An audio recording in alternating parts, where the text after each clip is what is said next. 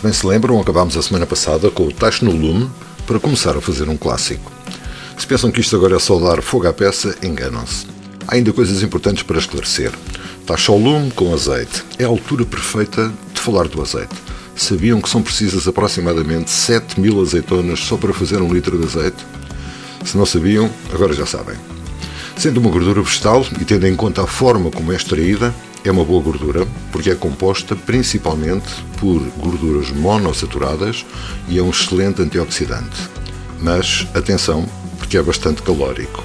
E quanto mais tempo tiver ao lume com temperaturas altas, mais das gorduras monossaturadas passam a polissaturadas. E além disso, alguns dos antioxidantes desaparecem, transformados pelo calor. Portanto, a primeira dica aqui é, para fazer um prato saudável, não convém deixar o azeite muito tempo com calor elevado, e ainda como segunda dica, sejam quais forem os pratos e as gorduras envolvidas, estas acrescentam-se sempre aos poucos. Isto é, metemos um bocadinho no tacho, conforme vamos colocando os ingredientes. Acrescentamos se se verificar que a gordura não chega para banhar todo o conteúdo. Ao fazermos isto, asseguramos que tudo fica a fritar como deve e que não há gordura a mais no resultado final. Continuando agora com o projeto em mãos, colocamos apenas azeite suficiente para tapar o fundo do tacho e deitamos a cebola picada lá para dentro. Mexe-se e verifica se fica toda embebida no dito azeite. Sempre com o calor no médio, deixamos a cebola ficar transparente, mexendo de vez em quando. Terceira dica, mas agora em relação à cebola. Para estes pratos, eu costumo cortar a cebola, metade dela em meias luas, a outra metade em brunesa. Ou brunese, ou cubinhos, pronto. Há uma razão para isto. A cebola em brunesa desaparece no processo de produção do prato. A das meias luas ou em rodelas, como quiserem, fica a ver-se. E eu gosto assim. Nem a cebola toda, nem sem cebola nenhuma. Se tiverem gente aí em casa que não gosta, picam a cebola toda porque não se vai ver no final. Para terminar, não sei se repararam, mas ainda não falei do alho. Pois é, o alho que cortámos na dica anterior ainda está aqui dentro do prato. Mas o alho só vai entrar quando a cebola estiver transparente. A maior parte das pessoas misturou logo as duas coisas no início do refogado e vai tudo ao mesmo tempo para dentro do tacho. O inconveniente disto é que o alho perde as suas excelentes qualidades e sabor muito rapidamente. Portanto, deixamos a cebola cozinhar no primeiro embate com o lume e só depois pomos o alho. Aqui também se usa a mesma técnica de picar uma parte e cortar em lâminas a outra se quiserem. É conforme o gosto do cozinheiro e dos seus convivas. Já sabem, quanto mais picadinho, quanto mais embruneza tiver, mais sabor deita, mas vai acabar por desaparecer. Estamos quase a meter no tacho o resto dos ingredientes para um prato que pode vir a ficar na história, na vossa história. Smile, you little human. Smile for your saying. By the way, what's sanity? They don't care about it. In fact, they worry about nothing.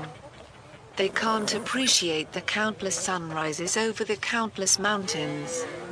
And they don't waste their time to decide which is more important to the picture, whether the sun or the mountains. You look a little sick, don't you? Take a rest for a couple of centuries. Maybe when you wake up, you may find out something that makes you better comprehend the meaning of life.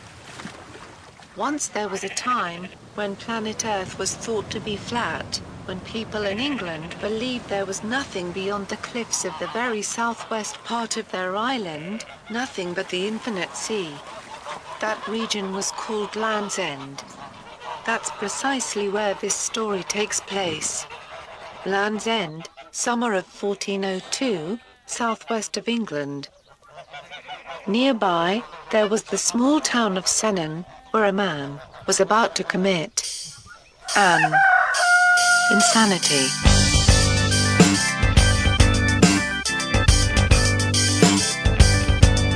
It's Monday morning, he opens his window to let the sun in.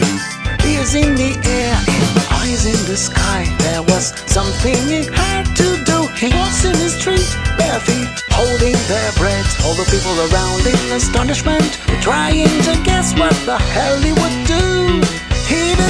Behind the. Look at him, his eyes don't blink. Funny his pajamas. Well, I think he's just drunk. Ars Pro Vita Banquet in a Middle Age Irish Castle. Para usar etiquetas musicais conhecidas, estes nossos amigos que acabamos de ouvir são os dignos representantes de música brasileira. Isso mesmo, são de Porto Alegre e gostam de contar histórias. Esta é outra forma de dar à música a sua verdadeira dimensão de arte, que, na minha modesta opinião, é onde a música está bem. Pessoalmente, absorvo música que diz alguma coisa per si, não os fatos que eles vestem ou os vídeos que acompanham. Sou daqueles que vai ouvir música de propósito, tal como ver um filme ou uma série. E exatamente como essas experiências visuais, preciso de músicas que contem histórias, verdadeiras histórias. Sometimes the greatest fear we have is fear of ourselves. Fear that when the time comes, we'll be unable to do what must be done. Fear that we'll be unable to protect what's ours.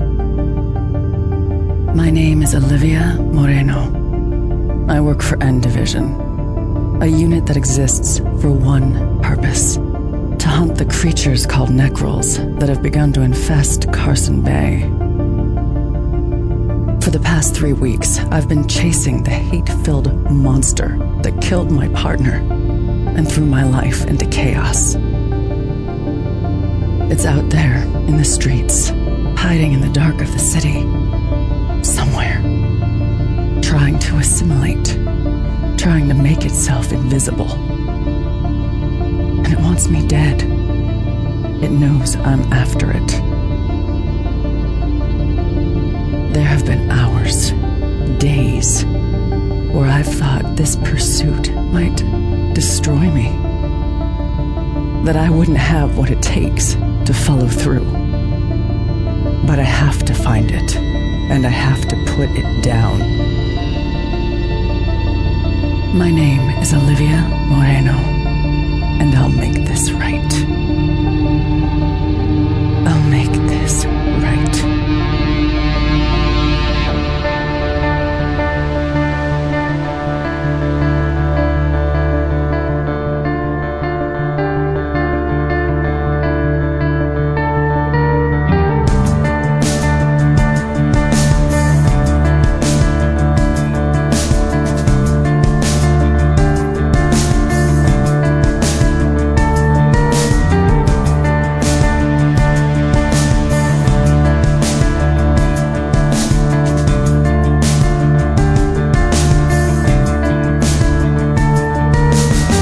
Hibernal, um projeto do australiano Mark Healy. Ele escreve a história, faz a música e mistura-os, retirando a responsabilidade do cantor, passando-a para os narradores. Dá-lhe uma forma artística pouco comum e isto resulta num ótimo remédio para as preocupações, insónia, stress e problemas de diversa ordem. Já que andamos às voltas com histórias, quero mostrar-nos uma bem conhecida. O autor é um tal de Júlio Verne e vou mostrar o último capítulo quando o professor Otto Lidenbrock regressa à superfície.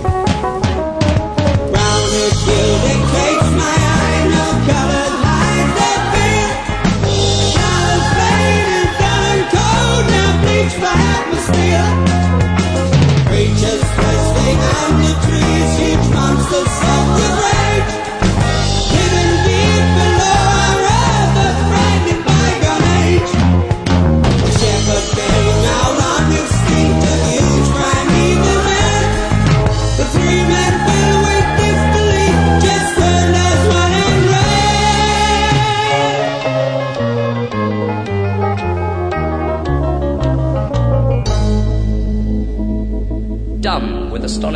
amazement which bordered on stupefaction, they fled the forest. Instinctively, they made towards the Lidenbrook Sea. Discovering a rusty dagger on the beach and the carved initials of the explorer before them on a slab of granite, they realized that they were once again treading the route of Arne Saknussemm. Following a short sea journey around a cape, they came ashore where a dark tunnel plunged deep into rock. And venturing down, their progress was halted by a piece of rock blocking their way. After deciding to blow their way through and setting the charge, they put out to sea for safety. With the explosion, the rocks before them opened like a curtain and a bottomless pit appeared in the shore. The explosion had caused an earthquake. The abyss had opened up and the sea was pouring into it. Down and down they plunged into the huge gallery, but on regaining their senses, found their raft rising at tremendous speed. Trapped in the shaft of an active volcano, they rose through the ages of man, to be finally expelled out on a mountainside riddled with tiny lava streams. Their journey was completed, and they found themselves 3,000 miles from their original starting point in Iceland. They had entered by one volcano and they had come out by another. With the blue mountains of Calabria in the east, they walked away from the mountain that had returned them, the frightening Mount Etna. Viagem ao centro da Terra de Júlio Verne, uma história aqui embrulhada pela música de Rick Wakeman. Hum, ouvido aqui uns quantos quem? Pronto, deixo um link na sala de Inodicas, mas ficam já a saber que a página da Wikipédia deste senhor ocupa quase um terço de toda a internet. Só estou a exagerar um bocadinho para sublinhar a importância dele.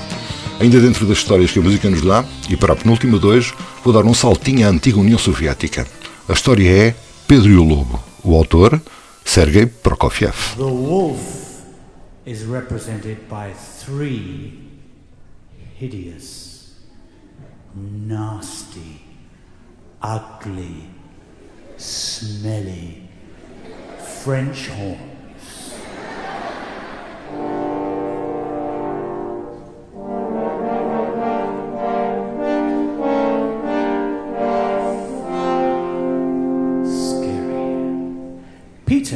Is represented by the strings of the orchestra.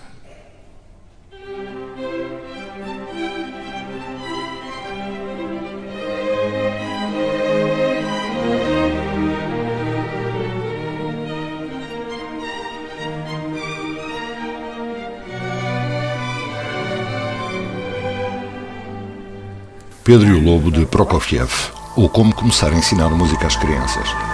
Esta peça foi escrita precisamente para este propósito. Se formos expostos às diferentes tonalidades, compassos, melodias e acordes dos instrumentos e repararmos como os compositores os juntam, misturam e moldam de forma a pintarem quadros na cabeça dos ouvintes, percebemos a grande música e ficamos a saber que a palavra grande ali atrás quer dizer arte.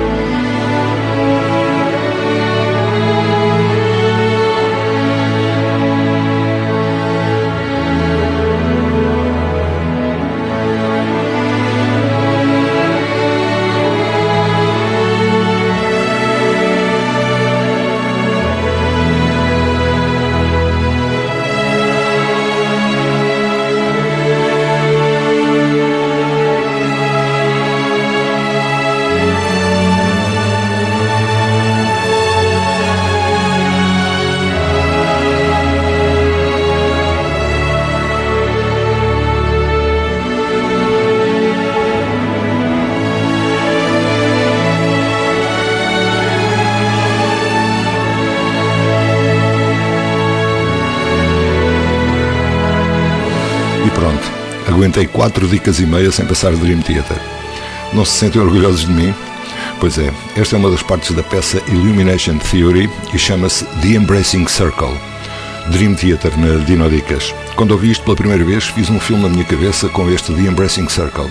E quando o vi ao vivo, acompanhado pelas imagens em vídeo do concerto, era o meu filme que estava projetado naquele palco. Se isto não é verdadeira definição de magia, não sei o que é, meus amigos. E é tudo o que tenho para vocês hoje.